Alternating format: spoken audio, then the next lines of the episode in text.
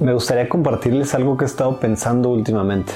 Platicando con gente, escuchando noticias, viendo propaganda y navegando mis redes, empezaban a salir a flote temas de conversación particularmente interesantes pero que no necesariamente entendía, pero a la vez sentía que debía.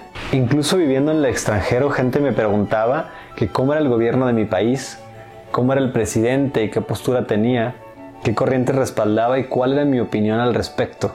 Y tristemente me daba pena responder a estas preguntas.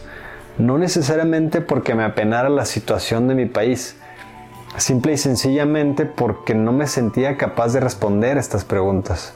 Una parte de mí presume estar orgullosa de su país, de su gente, de su cultura, de su comida, de su fiesta, y la otra se avergüenza un poco de no saber cómo suceden las cosas, cómo se manejan las cosas, quién las maneja y con qué intenciones. Y fue ahí que comprendí que soy un ignorante y justo después comprendí que ya era hora de informarme. Como dijo Rousseau, mi derecho al voto es directamente proporcional a mi responsabilidad de instruirme. Lo primero que pensé fue, ¿qué debería de hacer para informarme?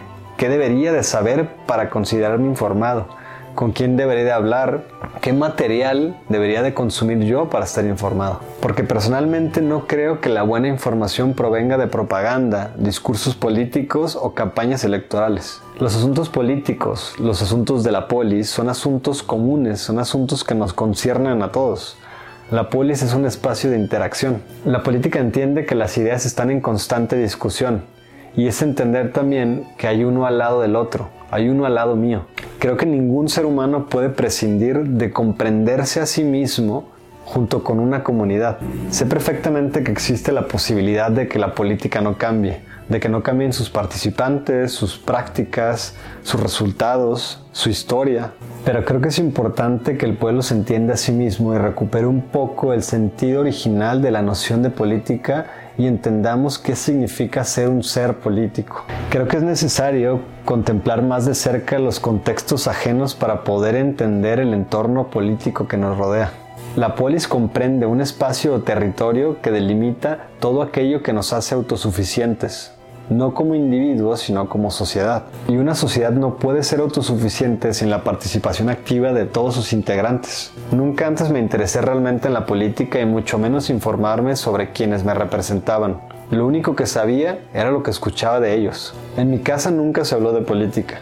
Y me imagino que como en muchas otras casas de México, la política nunca fue un tema de conversación en la mesa. Nunca me informé realmente para un día de votación, simplemente lo llegué a hacer por mero protocolo. Lo único que hacía era seguir una corriente o línea de pensamiento similar a los de mi círculo tanto familiar como social, a la gente que tenía cerca de mí. Y ni siquiera estoy seguro de dónde ellos sacaron esa información y me da miedo pensar que ellos también la sacaron de donde yo la saqué. Me da la impresión de que este protocolo político hoy en día solamente se lleva a cabo por pura inercia.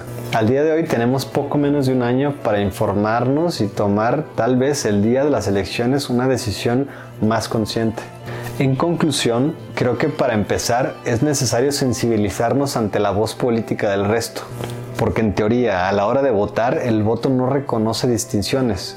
Nuestro valor como individuo se resume en el mismo renglón, sea quien sea. Y es por eso que decidí llevar a cabo este proyecto llamado En sus zapatos. Básicamente lo que estaré haciendo es grabar conversaciones con todo tipo de personas que estén dispuestas a compartirme un poco de su contexto político que me digan y que me compartan cómo se vive la política y qué opinión tienen sobre ella. Me gustaría mucho estar compartiendo este camino de preparación con todos ustedes porque creo que esto puede llegar a ser una herramienta muy útil tanto como para mí como para ustedes. Así que prometo estar compartiendo el mejor material que me sea posible. De antemano les pido una disculpa por las fallas técnicas que se vayan a estar presentando en estos próximos primeros videos pero sobre la marcha iremos aprendiendo y corrigiendo. En palabras de Hegel, tengan cuidado, hombres de acción, porque ustedes son meros instrumentos de los hombres de pensamiento. Es importante tener en cuenta que si no pensamos por qué hacemos las cosas, por qué hacemos lo que hacemos, significa que alguien más las está pensando por nosotros. Les agradezco mucho por haberme escuchado, espero que se puedan interesar tanto como yo en este proyecto y les pediría por favor que me ayuden a compartir esto para que así pueda llegar a tener el mayor alcance posible. De nuevo, gracias y nos vemos pronto.